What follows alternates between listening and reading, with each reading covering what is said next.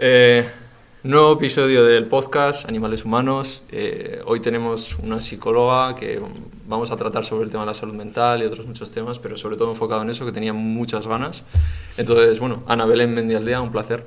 Un placer, Ibai. Encantada de estar aquí contigo hoy. Gracias por estar y nada, ¿qué, qué tal estás lo primero? Pues bien, la verdad es que hoy estoy muy contenta. Sí. sí, hoy es viernes, estoy aquí haciendo algo nuevo.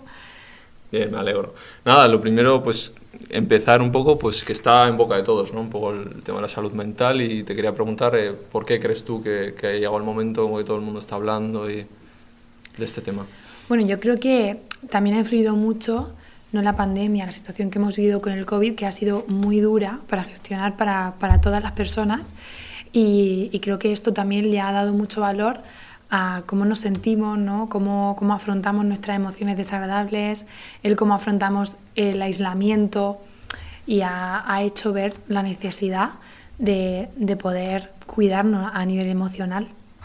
Vale, y tú eso lo has, lo has notado en, eh, porque tú pasas consulta, ¿no? O sea, Sí. eh, y, y, y, ¿Qué has visto? ¿Qué diferente has visto estos últimos años? Bueno, aparte de la pandemia, pero ¿qué, qué temáticas has notado tú? Pues mira, yo he notado muchas cosas. Para empezar, he notado que ese estigma de ir a terapia se, se está poco a poco quitando. Que ya muchas personas vienen no porque tengan un problema, sino porque quieren mejorar en algo. Luego también he visto que han aumentado los casos de, de ansiedad, los casos de, de, depresión, los casos de fobias también, fobias sociales. Y hay mucha gente que lo ha pasado muy mal por, por, estar aislado, mucha gente que a lo mejor vive en Madrid y es de fuera y ha tenido que vivir toda la pandemia lejos de su familia, solo en casa, mm. teletrabajando en casa. Eso pues ha, ha hecho mucho daño. Pero también una de las cosas que estoy viendo ahora es que eh, ahora que se están empezando a quitar las, las, restricciones, ¿no? poco a poco, pues están empezando a aparecer problemas de personas que a lo mejor eh, sentirse con la mascarilla, o sea, cuando están uh -huh. con la mascarilla se sienten protegidos, Ah, sí. porque a lo mejor pues, no les gusta algún aspecto Sí. físico de su cara, ¿no? Entonces se sienten, se sienten protegidos con, con la mascarilla. O, por ejemplo, eh, el otro día un paciente me decía, es que a veces me encantaría que volviésemos todos otra vez a ese estado de confinamiento, porque así no me sentiría mal pues por no tener ganas de salir de casa. Pero como sé que todo el mundo está en casa igual, pues yo no me sentiría mal. Es igual como que nos hemos aislado y a, a la hora de relacionarnos como que ahora es como más complicado, ¿no? Sí. Hemos perdido ese saber eh, estar, ¿no? Hemos perdido como las habilidades sociales y también el COVID nos ha servido de excusa para evitar situaciones que a lo mejor nos generaban malestar, como me tengo que enfrentar a mi jefe, me tengo que enfrentar a irme a mi hora en punto, Claro. me tengo que enfrentar a relacionarme con los demás. Esto para muchas personas, si ya antes tenían algún tipo de dificultad, pues con el COVID se ha aumentado. Vale. Eh, tú, en, o sea, trabajas con terapia breve estratégica, ¿no? Sí. Eh, cu- cuéntanos un poco en qué consiste. Pues mira, la terapia estratégica es eh, un modelo de terapia que surgió en Palo Alto, en California, y se basa sobre todo eh, en la comunicación. Nosotros lo que hacemos es que en vez de, de, ir como a buscar el origen y las causas del problema, lo que hacemos es investigar qué es lo que está haciendo la, la persona para solucionar su malestar, que en vez de ayudarle a solucionar el malestar, es lo que le está haciendo que ese problema se cronifique y se mantenga en el tiempo. Entonces, nosotros cuando alguien nos viene a consulta, eh, no, lo, en lo que nos centramos realmente es en lo que le está afectando en este momento y en analizar qué es lo que está haciendo esa persona para solucionar lo que le pasa. Vale. Entonces ahí vamos dando pues pequeñas, eh, llamamos prescripciones, ¿no? Damos prescripciones para que la persona poco a poco se pueda enfrentar a hacer algo diferente que le lleve a sentir algo diferente. O sea, no damos como razonamientos lógicos, no te explicamos el porqué de lo que te pasa, mm. sino más bien te llevamos a que tú primero sientas que eres capaz de hacer otra cosa -huh. y después yo te explico el porqué, Ah. el por qué lo has hecho. O sea, como que las explicaciones vienen después. Vale.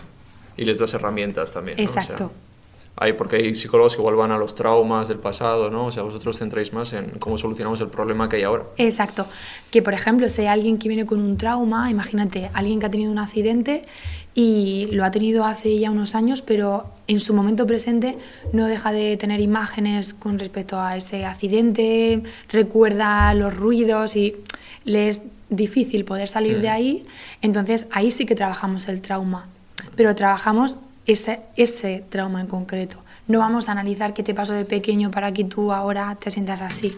Vale, luego iremos con frases que subes en tus redes sociales a una psicóloga Madrid, por si le queréis ver, que son muy interesantes y de ahí vamos a poder sacar muchas cosas. Pero antes de nada vamos al trámite que tiene que pasar la gente por aquí. Eh, además es que no, no sé, con otros tengo una idea de si es vegetariano, no sé qué, pero contigo Conmigo no soy sabes cero, nada. por eso la gente... ¿Es un podcast de veganismo? Eh, no, porque es que no sé ni, ni lo que piensa nada. Entonces te quería preguntar, ¿qué, ¿qué piensas tú sobre el veganismo? Pues yo la verdad es que pienso que está genial. Que, que- quien quiera Sí. ser vegano, pues no hay ningún problema. De hecho, yo tengo una, una de mis amigas que, que es vegana y, y muchas veces pues, cuando quedamos siempre intentamos buscar restaurantes ¿no? y, y lugares donde ella pues, pueda sentirse libre y, y comer de lo que Ya. ella quiera. ¿no? Pero voy más, te voy a hacer yo terapia, a ti, en plan, Vale. ¿por, por, por qué no eres vegana, Ana? Pues yo creo que no soy vegana porque me encanta la carne.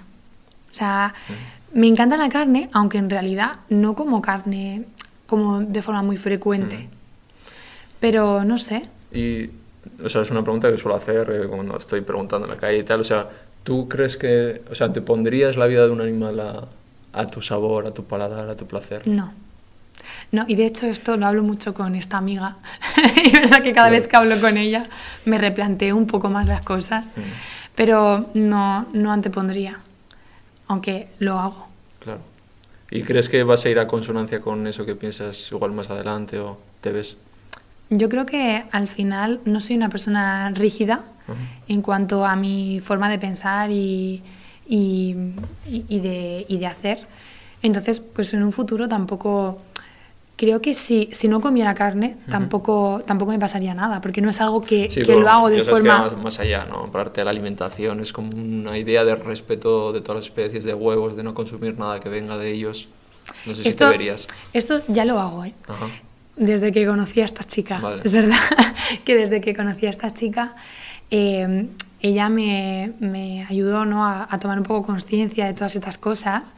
Y entonces, pues, por ejemplo, ahora cuando, cuando compro huevos, intento tener muy en cuenta la etiqueta, el cómo se ha criado, o sea, ese huevo, ¿no? Cómo, cómo se ha cultivado. Y esas pequeñas cosas sí que, sí que la- las intento cambiar. Vale. Es que no Vale. es fácil, ¿eh? Claro, es que tienes que estar muy convencida de lo que estás haciendo, pero si no se te va a hacer difícil.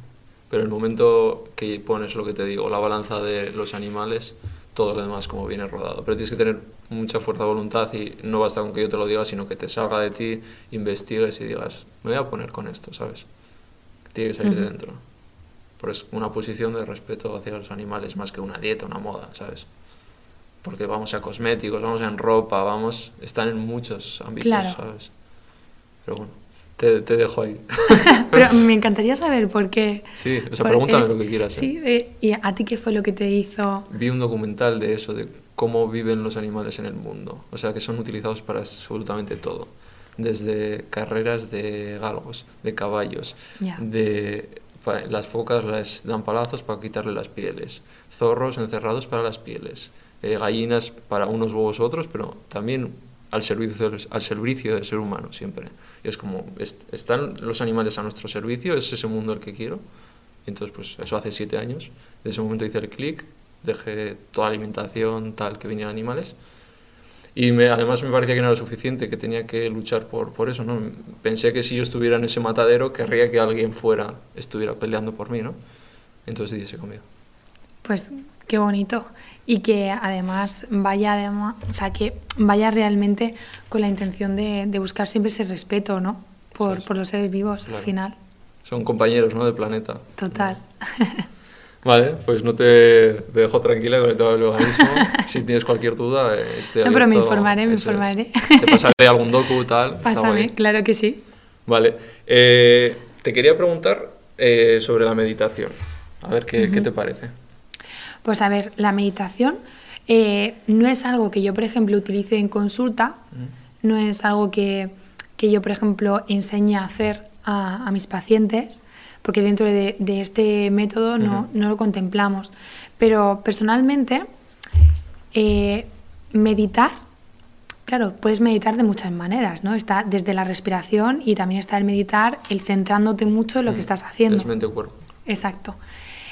Por ejemplo, yo personalmente, cuando me he puesto a hacer algún ejercicio de respiración, yo soy de esas personas que me agobio. Entonces, en el momento en el que me quedo aquí con mi respiración, me agobio, no sé por qué, tampoco voy a buscar el por qué porque no lo encuentro, está- no lo encuentro, pero sí que me ayuda eh, meditar. Pues, por ejemplo, me encanta irme al retiro, ponerme en una zona que hay como un pequeño río, pues ahí me encanta, por ejemplo, sentarme y ver pasar a la gente. Para mí es mi forma de meditar. Observar, ¿no? Exacto. Yo, por ejemplo, observando me siento muy tranquila, me da mucha paz, escuchando a lo mejor música que me relaja. Esa es mi forma de meditar. En cuanto a consulta, pues no enseño a la gente a meditar por eso mismo, porque como yo pienso que para poder transmitir algo desde la veracidad tienes que hacerlo con cosas en las que a ti te Ya. pienses que te van a funcionar, ¿no? Entonces yo no lo hago, pero cuando me encuentro con algún paciente que le gusta meditar o que en otros momentos de su vida lo ha intentado y le ha venido bien, yo siempre la- lo animo a que, a que lo haga, porque al final es una forma de, de prevenir el estrés, ¿no? de poder llevar otro modo de vida en el que conectas contigo, buscas espacios de calma. Creo que es muy importante que cada uno de nosotros busquemos el modo de darnos un espacio de calma, sea como sea. ¿Qué es meditando con la respiración? Estupendo. ¿Qué es meditando a través de la observación y estar presente en lo que estás haciendo? Pues estupendo también. Es que hay ahora como una tercera generación, ¿no? Que se dice Sí. de la psicología, ¿no? Que incluye la... Que incluye ¿qué- la parece? meditación. O sea, Pues es otra forma. Mm. Yo creo que, que no todas las personas eh, entramos dentro de, de- O sea, no todas las personas congeniamos con todos los terapeutas, ¿no? Mm. Sí, Cada uno tenemos que... claro. el- el- es cuestión de feeling, ¿no? Y bueno, pues hay gente que a lo mejor una terapia de eh, tercera generación le puede ayudar un montón y otras personas no. claro. Y a mí, por ejemplo, la meditación me ayuda mucho. ¿Te verdad, ayuda? Sí, muchísimo. Pues todo lo que, lo que te ayuda tienes que Ya, seguir haciéndolo. claro, es. Vale, eh, vamos a ir con... Desde nada, que no te he invitado, eh, pídete, o sea, píllate la que quieras. Vale, pues venga, me voy a pillar esta Venga, yo de frutos rojos. Que con vida ha sacado nuevo producto, eh, café, o sea que voy a ser de los primeros que lo pruebe. A ver, a ver cómo está. Voy a probar esto. Está bueno. ¿Te gusta? Sí, la primera vez que lo pruebo. Bueno, ya te, ya te he explicado un poco antes, pues son bebidas saludables que son, fer- como fer- son fermentos, entonces tienen azúcar residual. Y bueno, están creando industria en Extremadura, de la mayoría de mujeres, y está, está muy bueno. Ah, qué bueno. Pues está rico, ¿eh? Tú eres de Granada, ¿no? Sí. Vale. Yo soy de Granada. ¿Y granaína. sueles ir bastante o...? Sí, tengo toda mi familia allí, Ajá. entonces cada vez que puedo, un puente, siempre me escapo. Me encanta, me encanta estar por allí. Está bueno. ¿Y cuándo te, o sea, cómo decidiste, no te he preguntado, dedicarte a la, a la psicología o cómo, qué fue lo que te llevó? Pues la verdad es que lo he tenido muy claro desde siempre. Siempre quise estudiar psicología. Mm. Cuando estaba en bachillerato quería, vamos, por encima de todo, entrar en psicología. Ujú. Y, y bueno, pues al final, Vocacional, ¿no? Entonces, sí. debe- Ah, yo creo que debería me- ser, igual que magisterio, ¿no? Son carreras que Sí. deberían pasar ahí con un filtro, ¿no? Y yo tenía mucha necesidad de entender por qué nos comportábamos así, que, por qué unas personas se comportaban de una manera y, y otras, siendo a lo mejor de- la misma familia, eran tan diferentes. Para mí era muy importante entenderlo, ¿no? Luego, estudiando la carrera, me he dado cuenta de que hay veces que hay cosas que no tienen explicación sí. y que por mucho que intentes La mente entenderlas, es pues es muy complejo, ¿no? Pero la verdad es que cuando pensaba en qué estudiar, no había otra cosa que, que me llamase la atención, Mm. que no fuese psicología. guay. O sea que estoy muy contenta con la elección que hice. Y hilando con eso, ¿qué piensas de la gente que igual se precipita o que con 18 años es difícil tomar decisiones y yo qué sé, ahora se encuentra, yo me acerco a esa crisis existencial de los 30, tengo 27, pero, ¿sabes? Entonces, ¿qué, ¿cómo lo ves? O sea, como que estamos, no estamos preparados para decidir según qué cosas, no nos enseñan, ¿no? Es que realmente yo creo que dentro del sistema educativo que tenemos no nos enseñan a ver qué es lo que realmente se nos da bien, sino que nos instruyen a, venga, tienes que aprobar las matemáticas, idiomas, arriba Todos por igual. y- Claro, todos por igual y, y no se centran en ver qué, qué, potenciales tienes. Yo, yo recuerdo que en el colegio, cuando estaba en la ESO, teníamos un profesor que constantemente, mm, solamente a dos, les decía, vosotros valéis para la universidad, pero todos los demás éramos, vamos, que si nos podíamos quitar ya o hacer un módulo y no, y no meternos en bachillerato, nos íbamos a hacer un favor, ¿no? Claro. Porque se centraban mucho en, en, todo lo que tenía que ver con, con lo que estaba asignado que tenías que estudiar.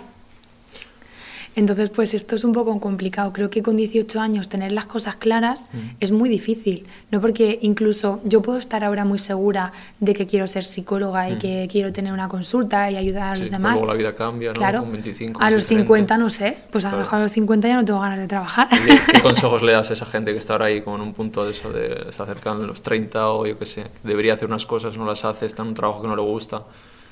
Yo creo que siempre tendríamos que darnos la oportunidad de, de, hacer lo que realmente sentimos que tenemos que hacer, ¿no? Y permitirnos también el dar un giro de 180 grados si lo tenemos que hacer. O sea, si yo he elegido una cosa y ahora ya no me siento bien con esto, no tendría que estar aquí porque en otro momento de mi vida lo haya elegido. Esto nos pasa también con las parejas, ¿no? Que en su día haya elegido a esta persona no quiere decir que si ahora veo que soy muy infeliz, tenga que seguir estando aquí con esta persona. Hay frases que ya voy a aprovechar para, para decir sobre esto. ¿no? Eh, decías en una de las frases que subes a Instagram, decías, pisa fuerte y aléjate de lo que ya no es para ti, la vida te está esperando. Eso también puede ser como que nos arraigamos a personas, momentos, ¿no? Exacto, o sea, personas, momentos, trabajos que nos consumen, personas que, que también pueden ser incluso miembros de nuestra familia, llevamos toda la vida intentando pues que nos valoren, que nos traten como nos merecemos. O sea, llega un punto en el que creo que cada uno de nosotros tenemos que hacernos cargo, que eso es difícil, ¿no? Porque tampoco nos enseñan a hacernos cargo de nosotros mismos, pero dentro de hacernos cargo de nosotros mismos también está el aprender a protegernos, el aprender a cuidarnos también emocionalmente y el aprender a valorarnos. ¿Y qué recomiendas en esos casos a la gente que está en esas situaciones? Yo recomendaría que si estás en un momento en los que tienes claro que Mm, necesitas salir de donde estás pero no puedes, buscar ayuda, porque esos miedos se pueden gestionar. Y a veces, no muchos pacientes llegan y te dicen, es que soy incapaz, soy incapaz de poder salir de esta situación. También es muy importante reformular, reformular el modo en el que decimos esto, porque cuando hablamos de yo soy incapaz, me estoy condenando a que mi situación sea esta. En cambio, si yo lo digo desde tengo miedo a cambiar, el miedo es algo que se puede gestionar. Además, el miedo solamente podemos gestionar, gestionarlo enfrentándonos a él. El miedo, vaya, vaya melón, luego vamos. vale. vamos al miedo. Eh, tres nombres, ¿vale? De, vale? A todas las personas, tres nombres. Eh, te caerán mejor, peor, pero bueno. A ver ya qué, me estoy qué poniendo hasta nerviosa. bueno, la primera va suave, Ainhoa. Ainhoa. Eh, ¿Le conocemos los dos? Pues eh, Ainhoa mm, es una persona muy especial. Sea, Para la gente que no sabe, cuenta quién es Ainhoa. pues mira, Ainhoa es una chica que colabora conmigo en el centro. Eh, es eh, una psicóloga también estratégica. Coincidimos en muchas cosas porque ella también hizo Erasmus en Italia y eso como que, que nos conecta. Pero Ainhoa, aparte de ser eh, muy buena profesional, es una persona que, que además yo siempre le digo, Ainhoa, para. Ainhoa para porque es que no deja de formarse. Y siempre, Ana, que he visto esta formación, ¿te apuntas conmigo? He visto esta, esta otra cosa. Siempre está... Es ambición, ¿no? Sí, es, tiene muchísima necesidad de aprender, ¿no? Siempre quiere aprender más y, y, es una fuente de sabiduría porque es que sabe ya un montón de cosas. Pero me gusta mucho de ella eh, esa proactividad que tiene, ¿no? Esa necesidad que siempre tiene de, de querer saber más para poder ayudar mejor, para, para poder seguir aprendiendo de este, de este modelo que, que es tan bonito. Mm. Y, y, luego, aparte, como persona humana, sí. es, eh, pues, ¿qué decirte? Es importante, ¿no? Que en tu equipo, al final, más que profesionales, también sean sí, buenas personas. ¿no? Esto es algo que, que yo, he ido buscando, ¿no? -huh. Personas que, por supuesto, que pudiesen ser buenos profesionales y que tuvieran esto que tiene Ainhoa, estas ganas de aprender, pero que, sobre todo, ante todo, sean, sean muy humanas, porque mm. yo me considero que lo soy. Mm. Y estoy muy contenta porque todas, en realidad, eh, son así. Mm. De hecho, ellas ya se conocieron en el, en el máster, entre ellas Ajá. han sido amigas y Ainhoa es la que ha ido metiendo poco a poco a cada. ¿Cu- cuántas cada una. sois en el equipo? Pues ahora mismo estamos yo, Estefanía, Ángeles, Elvira, Ainhoa y hay un chico que se llama Oscar. Vale. ¿Y qué tal? ¿Estáis contentos con Sí. el cómo va el centro? Sí, la verdad es que estamos muy contentos Mm. eh, porque, bueno, la verdad es que a raíz de la pandemia y demás, pues son muchas Ha personas que aumentado ¿no? llegan. la demanda de... Sí, también muchas personas que, que lo hacen a- de modo online. Y, y lo bueno es que todos vamos en la misma sintonía. Y volviendo al tema Ainhoa, pues personalmente es una persona muy especial porque es una, es una chica que siempre está, siempre está alegre. O sea, es la, la persona que, que yo digo, mira, en los momentos de bajón, un audio de ella, como siempre se ríe, lo pones por Sí. dos y es que es muy graciosa. Riéndose por dos. Sí. Vale, bueno, aquí tenemos una vacante. Si tienes huecos, por aquí hay una psicóloga que también lo puedes Bueno, pues sí, ¿eh? sí. Ojito. ¿Pero buscas gente ahora o tenéis ya el equipo cerrado? Pues ahora mismo está el equipo completo, pero sí que cuando conozco pues otras personas que también han estudiado psicología y que siento que conecto, pues me encanta poder seguir teniéndolas presente por si en algún momento pues sigue creciendo el centro y, y podemos contar con, con más personas. si te gusta la terapia bioestratégica o estás interesada en aprender, aquí tienes un equipo que te va a cuidar mucho. Ahí queda, ahí queda. Vale, eh, segunda persona, no sé si le conoces, ¿eh? Igual no. Eh, Borja Villaseca. sí, Ah, vale. sí. Me interesa preguntarte porque cada vez más veo como una, un lío entre qué es lo motivacional, qué es el coaching, qué es la psicología, ¿sabes? Y como que hay gente coaching que habla de psicología o, ¿sabes? Sí. O sea, ¿cómo, cómo ves esa situación y, y- y a él personalmente también? Pues, a ver, de él personalmente no, no puedo decir nada porque no le conozco. Ajá. Yo creo que es eh, un gran profesional en cuanto a la comunicación porque es, es un crack, llega a muchísima gente y creo que para, para llegar a la gente eh, es importante poder hacer algo para conectar ¿no? con la emoción de los demás y yo creo que eso él lo hace perfectamente. Mm. En cuanto al tema de, de dónde están los límites, ¿no? Pues, a ver, yo creo que para ayudar a alguien que está atravesando un momento psicológico duro, es importante que sea un psicólogo. Mm. O sea, sí, por porque- más que te motive. Exacto, o sea, creo que la motivación está genial pues para, para inspirarte, para, para poder sacar fuerzas a veces de, de lanzarte a hacer Sí. cosas que quieres, pero cuando estamos hablando de que hay alguien que está sufriendo, que necesita trabajar su autoestima, pues es muy peligroso Mm. el, el que personas que, que se han formado en coaching, que al final hay, hay cursos de coaching que lo hacen en un año, o sea, no se puede comparar un año con una herramienta del coaching Mm. a la formación que tenemos que atravesar los psicólogos para poder atender a alguien. Porque, bueno, en mi caso, yo cuando estudié la licenciatura, fue Mm. el último año de licenciatura y fueron cinco años, pero es que a mí aparte me obligaban a hacer un máster aparte para atender a personas. Y luego ya la especialización, o sea, es que eh, es, un, es un tema que a mí profundamente me duele. Me duele porque sobre todo ves que, que, bueno, yo he tenido pacientes que han venido de un coach Vete a saber. y, viene, y vienen totalmente hundidos. Claro. Hundidos porque, claro, tú estás jodido y encima te dicen que no, que te tienes que levantar, que no sé claro qué. y tienes que cambiar la forma en la que te estás diciendo esto y tienes que cambiar tus creencias y dices, ¿cómo lo hago? O sea, es que yo no estoy eligiendo sentirme así. O sea, yo no estoy eligiendo sentirme Claro. así. Y esto también es importante entenderlo, que cuando una persona eh, está atravesando una depresión, no está en depresión porque uno lo elige y a veces el tú puedes con todo, pues Ya. no, no puedo con todo en este momento. Ahí me has dejado votando, te tengo que preguntar porque justo eso, ¿no? Salió la polémica esta de Rafael Santander de la depresión te la causas tú. O sea, ¿realmente qué, qué es la depresión? O sea, ¿esto es tan así? O sea, ¿te la puedes causar tú o cómo lo ves tú esa situación? O sea, realmente la, la depresión es un problema de salud mental, es un trastorno que realmente no te lo provocas tú. O sea, es algo que, eh, de hecho, nadie estamos a salvo de no poder padecer una depresión.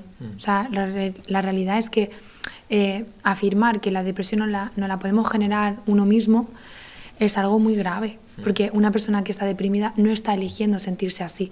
De hecho, muchas personas que están atravesando una depresión eh, están luchando cada día por no sentirse Claro. así. O sea, es como porque algo quieren, químico, ¿no? Entiendo. ¿no? Claro, al final intentan, ¿no? Intentan salir de ahí, intentan animarse, pero cuanto más intentan ser positivos, cuanto más intentan animarse, pues menos lo consiguen. Mm. O sea, esto del pensamiento positivo también ha sido muy peligroso, Mm. ¿no? Porque nuestro cerebro no está hecho para pensar en positivo, todo lo contrario. El pensar en, negativo es. ha sido lo que nos ha ayudado a poder sobrevivir. Claro, eso en la meditación lo aprendí también. De por qué todo lo negativo. Y dices, claro, es que tú antes vivías en la selva y entonces necesitabas tener para sobrevivir los aspectos negativos, porque si solo positivo morías. Claro, imagínate Entonces- si cuando nuestros antepasados escuchaban un ruido, si ese ruido no lo interpretaban Claro. como que podía venir algún Como animal, pues, no pasa nada. claro, pues sí, no Claro, hubiéramos sobrevivido. claro. Entonces el cerebro es normal que te mande, lo que pasa es que tienes que controlar esos... Exacto, o sea, fíjate, la palabra controlar también es un poco peligrosa porque por mucho que queramos controlar nuestros pensamientos, nosotros no elegimos qué pensar. Por eso, dentro de la corriente del pensamiento positivo, ¿no? El darnos afirmaciones y estar constantemente decirnos todo va a salir bien, todo va a salir bien, tampoco me relaja porque nuestro cerebro dice, ¿por qué me va a tener que salir bien? Hmm, O sea, la realidad es que no podemos elegir qué pensar y el pensar en no pensar ya es pensar. Claro. Entonces no podemos eh, prohibirnos el pensar, pero sí que es importante aprender que yo no controlo lo que pienso, pero sí que controlo lo que hago con lo que pienso. Entonces, en nuestras acciones sí que tenemos control, pero a veces estamos en un bucle, si estamos en un bucle obsesivo, necesitamos de alguien profesional que nos pueda ayudar a salir de ahí, porque además el problema que tienen no también pues eh, algunos divulgadores que, que hacen libros como churros y te dicen el secreto de tu felicidad es este, sigue estas pautas. Autoayuda. Exacto, esto es un peligro porque, eh, por ejemplo, nosotros desde, la desde este modelo, eh, la terapia que hacemos con una persona no es la terapia que hacemos con otro, porque tenemos que ver qué es lo que esa persona necesita y adaptarnos a lo que esa persona necesita. Si yo me pongo a dar pautas de cómo gestionar mis pensamientos, pues a lo mejor a ti te funcionan y a otra persona no. O sea, y esa persona que no le funciona puede decir, ostras, y yo que, que soy un raro, una rara, porque a mí no me funciona esto que está funcionando y supuestamente le está ayudando a tanta gente. No, o sea, el problema no es uno, el problema es que necesitamos encontrar un profesional que nos ayude de verdad en cuanto a cómo somos nosotros y nos, nos pueda ayudar a entender qué nos pasa y, y cómo no empeorar nuestra situación. Vale, entonces tú los libros de autoayuda no te van, ¿no? Bueno, yo creo que hay algunos libros que pueden ser de autoayuda y pueden ayudar mucho a tomar conciencia y reflexionar y, y dar el paso de decir voy a buscar ayuda a- con un psicólogo porque me he reconocido, me he sentido identificado en este libro. Esos libros a mí me gustan porque creo que es importante también hacer tomar conciencia a la gente. Sí, que no estará todo mal. Exacto, aspectos que están- exacto. Los libros que no me gustan son esos libros que se basan en pautas, como si fuera un libro de recetas de cocina, pero en Ya. cosas psicológicas, porque es que esto no hay por dónde cogerlo. Bueno, pues ya hemos dicho el tercer nombre ahí, como Rafael Sánchez, lo dejamos ahí. Eh, venga, vamos a seguir con las frases, que me gusta mucho. Sí. Eh, hay otra que dices, vamos con el melón del miedo. Atrévete a salir y mirar de frente a tus miedos, la vida te está esperando. ¿Qué, quieres decir con eso? Bueno, pues eh, el miedo, el miedo es como un fantasma, ¿no? Que cuanto más huyes de él, más te persigue. en cambio, cuando te paras y le miras a la cara y le miras a los ojos, el miedo desaparece. Mm. Pues esto es lo que pasa con nuestros miedos. Cuando tenemos un miedo, ¿qué hacemos? Lo queremos evitar a toda costa. ¿Tengo miedo a montarme en el metro? Pues lo evito. Sí. Y cuando lo evito, en ese primer momento, digo, "Uf, qué alivio, no me he tenido que enfrentar a ese miedo. Pero realmente, cuando luego pasa un rato y pienso que no me he montado en el metro porque me daba miedo, mi es miedo, claro, no solamente no se soluciona, sino que aumenta.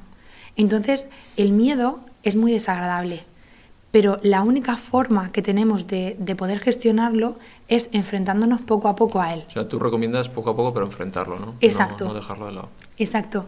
Mira, yo antes, eh, hace unos años, daba, bueno, estaba trabajando en, en el Ayuntamiento de Fuenlabrada, en la Concejalía de Juventud, y abrieron un programa que era muy bonito, que era dar talleres en los institutos de inteligencia emocional. Y con los niños de, de primero de, de la ESO, que eran todavía pues muy pequeñitos, un día hablando del miedo, yo les preguntaba, a ver, pensad en algún miedo que hayáis tenido cuando erais pequeños. Y unos decían, pues yo tenía miedo a la oscuridad, pues yo tenía miedo a nadar, o sea, cosas que le daban miedo, ¿no? Y yo les preguntaba, bueno, ¿y qué fue lo que pasó para que el miedo se fuera, para que el miedo nos condicionara? Y entonces uno decía, pues mi padre me tiró a la piscina. El otro decía, pues yo se me fundió la bombilla y ya mi madre no me la cambió y me tuve que quedar a oscuras. Total. O sea, fue muy bonito, ¿no? Ver cómo ellos llegaban a la conclusión de que la forma en la que se le pasó ese miedo fue cuando realmente se tuvieron que enfrentar a ese miedo y se dieron cuenta de que eran capaces. Y es que cuando nos enfrentamos a nuestros miedos, Mm.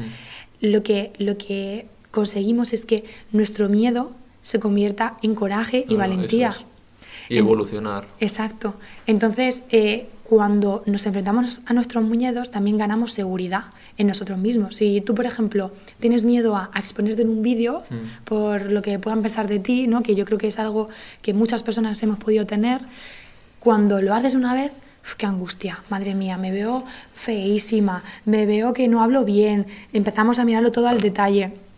Pero poco a poco, si nos vamos enfrentando a ello, pues vamos cogiendo más naturalidad. Yo, por ejemplo, hace unos años, hace siete años atrás, el pensar en esta situación, pues no me lo hubiera imaginado nunca. ¿Qué me vas a contar? que no he sacado mi cara ni vamos. Exacto. Y aquí estoy. Exacto, yo- Pero ha costado eso enfrentarme, pero A los porque- miedos. ¿Sabes qué? Creo también que, eh, no sé, pero creo que enfrente de los miedos o de- al otro lado del miedo, creo que está lo mejor que nos, nos da la vida. O sea, las mejores cosas que están por venir creo que siempre está al otro lado del miedo. Y Exacto. el miedo nos paraliza, nos, nos, nos quita de nuestros sueños. Entonces, no sé. A ver, hay, habrá miedos y miedos. Me refiero a, a miedo a crecer, a miedo a cambiar. Me ha gustado mucho eso que has dicho de que más allá de nuestros miedos está lo, lo bueno que nos espera en la vida, y es que es así, es la realidad. Vale, pues seguimos con, con otra. Eh, tu mejor versión llegará cuando asumas que no eres lo que piensas porque eres mucho más. Esta, esta frase, además, la, la hice, la hice para una paciente. Porque yo a veces, pues los mensajes que, que pongo en Instagram, pues a veces son para mí, para recordarme algo, otros son para amigas y otros son para pacientes. Pues a lo mejor alguno que he tenido en el día y digo, pues mira, esto le va a venir bien para recordarlo, ¿no? Entonces fue una sesión muy bonita de, pues de, de una chica que, pues bueno, durante todo el proceso de terapia, antes de haberla conocido, ella pensaba muy mal de sí misma, ¿no? Es como que ella no era consciente de... de- yo, yo le decía, eres como una ostra y tú no eres consciente de la perla que tienes dentro, ¿no? Que nos hablamos fatal a nosotros mismos, ¿no? Exacto. Entonces, cuando haces ese proceso de terapia ¿no? y, y descubres pues, que realmente eh, a veces lo que tú piensas de ti mismo es lo que pensaría mm, tu peor enemigo y, y te empiezas a reconciliar con esa parte de ti eh, exigente, tirana, Claro. mm, vamos, eh, que le podemos poner un montón de nombres malvados, ¿no? esa parte de nosotros, pues eh, también es muy bonito, ¿no? Porque empiezas a hacerte cargo de ti y empiezas a aceptar que tenemos una parte que nos gusta y otra parte que detestamos, pero que esa parte forma también Claro. parte de nosotros. Es curioso, ¿no? ¿por qué crees que eh, no dejamos en nuestra vida gente que nos trate mal o que nos diga cosas malas, pero sin embargo nosotros actuamos como tal, ¿no? O sea, Exacto.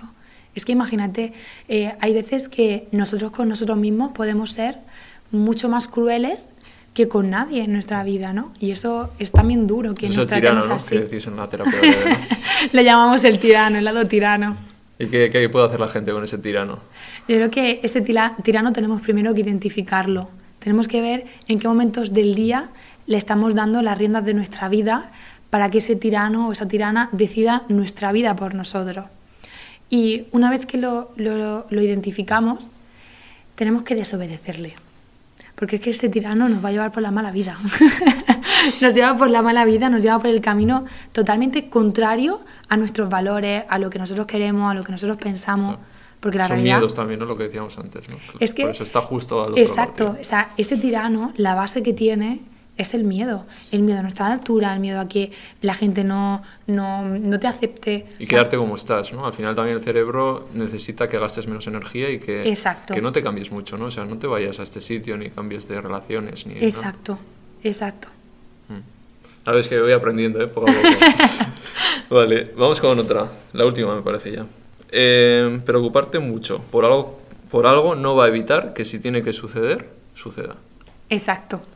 O sea, yo creo que esto lo tendríamos que interiorizar todo el mundo, porque además preocuparnos de más también tiene una función y es que mientras que nos estamos preocupando, no estamos actuando.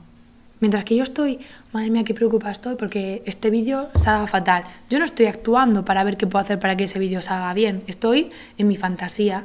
Y claro, la fantasía está genial cuando nos imaginamos que nos va a tocar la, la lotería y pensamos en qué vamos a hacer con todo ese dinero.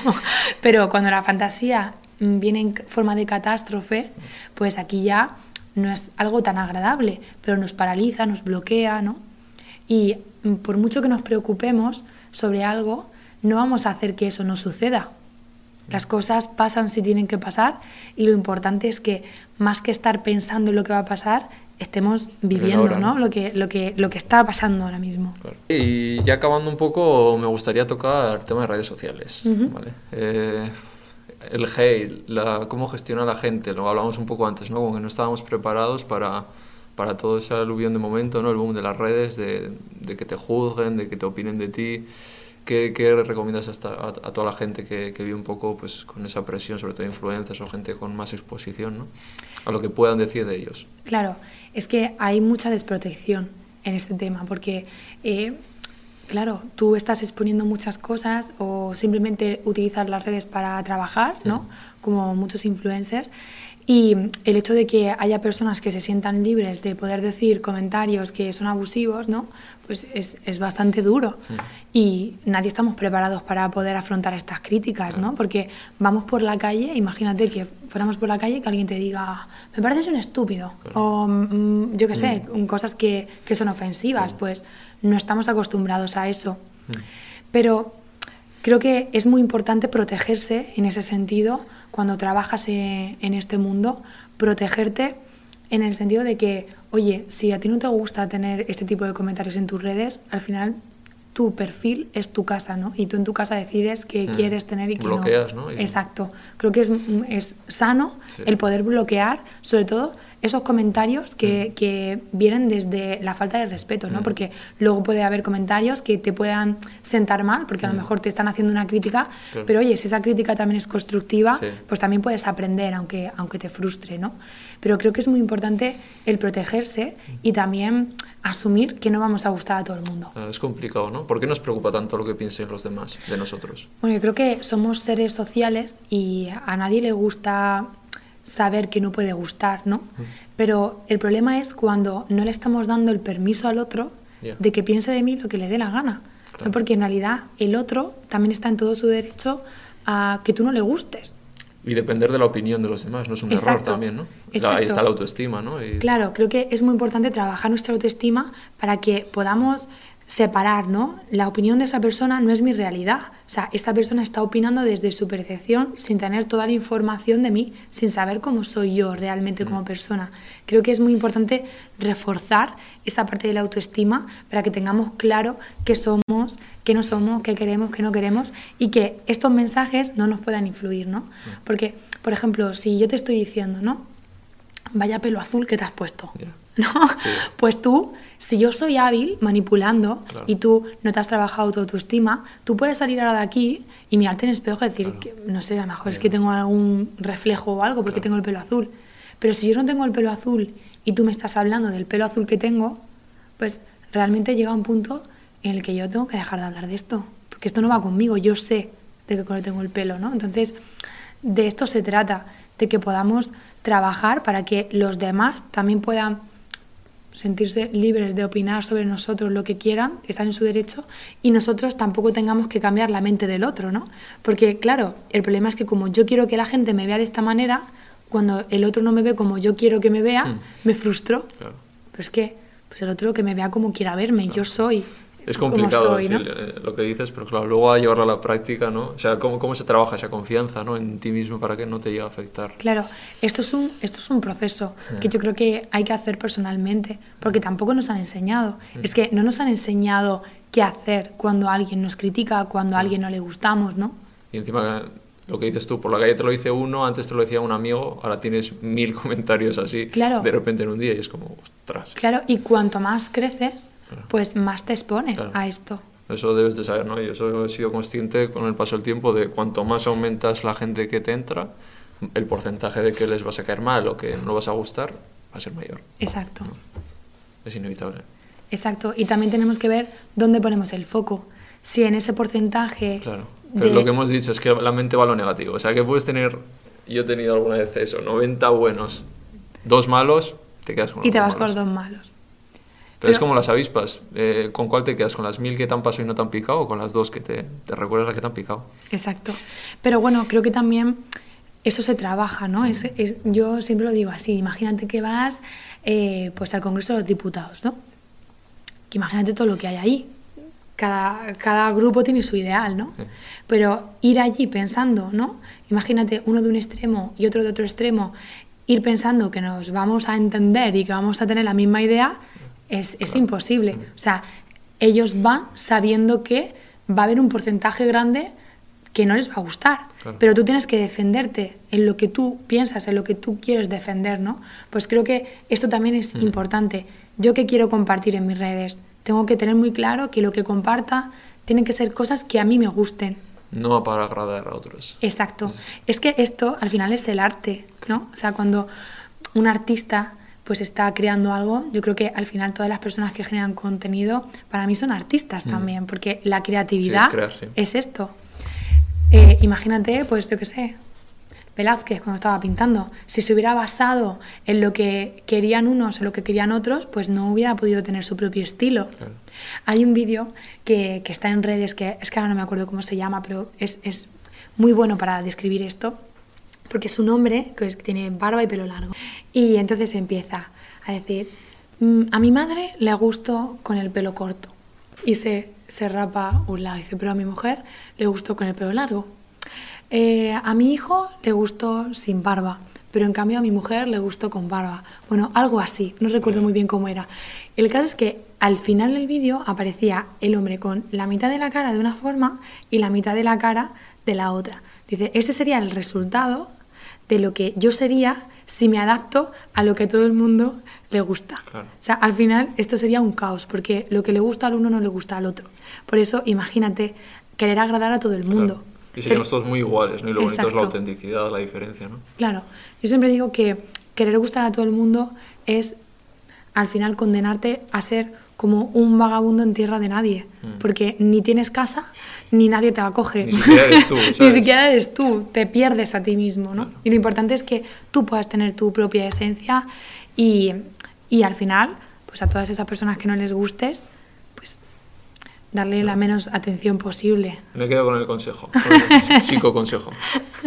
Vale, vamos a tres últimas preguntas que hago todo el mundo. Eh, la primera sería tu plato veggie favorito. No tienes que veganizar, o sea, piensa un plato vegano. Pues a ver, mm, con esta chica que me lleva siempre a restaurantes veganos, eh, hay una hamburguesa de... Pero es que no me acuerdo cómo es el nombre. Es como una especie... A mí me sabe a pollo. Ya, vale, sí. ¿Cómo? No, no, que sí, que será Ah, como vale. imitación a... Ah, vale. Es que tiene un nombre que... ¿La Billón o, No, ese no era. No recuerdo. o de Eura? Eso. Vale, Eura. Sí, de Eura. Vale. Eso me gusta mucho. Sí, me gusta mucho. Las no, te lo has jugado. bueno, es que luego he probado más cosas, pero no recuerdo los nombres. Mm, Pero te gusta, ¿no? Lo que vas Sí, la verdad de- es que sí. Cuando voy con ella siempre me encanta lo que, lo que ella siempre suele, suele aconsejar o suele pedir para compartir. Vale. Segunda, eh, serie y música favorita. Buf, pues qué difícil, la verdad, porque es que tengo muchas series que me han gustado y, y- y música favorita pues depende también del, del momento en el que me encuentro. Mm, serie que últimamente he visto en los últimos tiempos y que me ha gustado mucho, pues eh, ha sido una serie que se llama This Is Us. Ajá. Esa la verdad es que me gustó muchísimo y, y la vi hace muy poco. Y me, es una, una serie que, que, bueno, me, me pareció muy emocional y muy bonita. ¿Y alguna sobre salud mental que quieras recomendar o que, que veas que se tratan temas interesantes? Pues, eh, pues ahora mismo tendría que pensarlo porque no sé muy bien. Pero yo creo que en la, en la serie de Is Us, eh, también se, visi- se, se da visibilidad a muchísimas cosas, ¿no? Sobre todo a, a lo emocional, Mm. que creo que, que puede ser bonito. Vale. Yo, la, yo la recomiendo a la gente. Y música, pues eh, la verdad es que me gusta mucho, es que me gustan todos los estilos. Mm. No, no me encasillo en Sí. uno. Pero si tuviera que elegir algún artista Así que siempre me ha acompañado "Va a entrar durante puerta, toda mi vida, ¿quién te pues gustaría?". Alejandro Sanz. Classic. Sí. Vale. Eh, vale, y la última, invita a alguien a, a que venga aquí. ah, pues Ainhoa. Sí. Pues, a ver, yo... Alguien que, pues eso, al final que la gente conozca mucho de redes y tal, ¿quién puede, quién te viene a la cabeza? Yo había pensado, por ejemplo, Patricia Ramírez. No sé si, A Patricia Ramírez. sí. eh, ¿Qué me, te, te parece guay? O sea, me parece muy guay. Silvia Congos también es una referente en relaciones de pareja eh, y autoestima. Me gusta mucho ella. Voy a apuntar, voy a apuntar. Apunta. Silvia Congos, me has dicho. Silvia Congos, Patricia Ramírez. Mm, de psicólogas, Sí. Bueno, sí. pues. A ver qué pienso. Pero bueno, está bien. Sí, a mí, Patricia, tengo ganas. O sea, que si me, me consigues el contacto, ¿te llevas con ella tú? Pues yo la tengo en Instagram Ya, y a veces hemos hablado alguna cosilla Bien, así por mensajes. Yo le puedo escribir, Vale, a ver si cuela. le, se lo puedo decir y si cuela. Vale, queda ahí. Y nada, lo último doy un regalito a to- todos mis entrevistados. ¿Ah, sí? Así que te traigo. ¡Qué guay! Ahora nos trae la compi. Muchas gracias. ¡Qué guay! ¡Ay, qué chulo! Es de Basque, una marca sostenible, de verdad. ¡Qué guay! Mira, yo te voy a confesar un secreto. Le quito los calcetines a mi chico. se va a poner muy contento. se va a poner muy contento de saber que, que tengo calcetines Sí. míos. Bueno, pues para los que queréis echar un vistazo al curro que hace Basque eh, Pues sí. de ropa, pues lo hacen todo aquí. Miran que el pro- la- proceso de producción sea eh, justo con tanto con los animales, con los trabajadores y todo. Así que nada, pues muchas gracias, Ibai. que has estado a gusto. Mucho, ha sido un placer y mira que no te conocía y parece que te conozco toda la vida. Me suelen, me suelen decir, es- ¿Te lo suelen decir?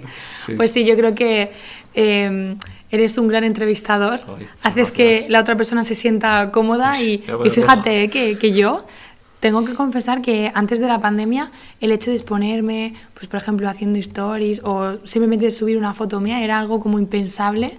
No me gustaba nada exponerme y cuando tengo que hacer cosas así, pues me pongo nerviosa y es que estoy tranquilísima. Pues con eso ya me quedo, me vale para todo.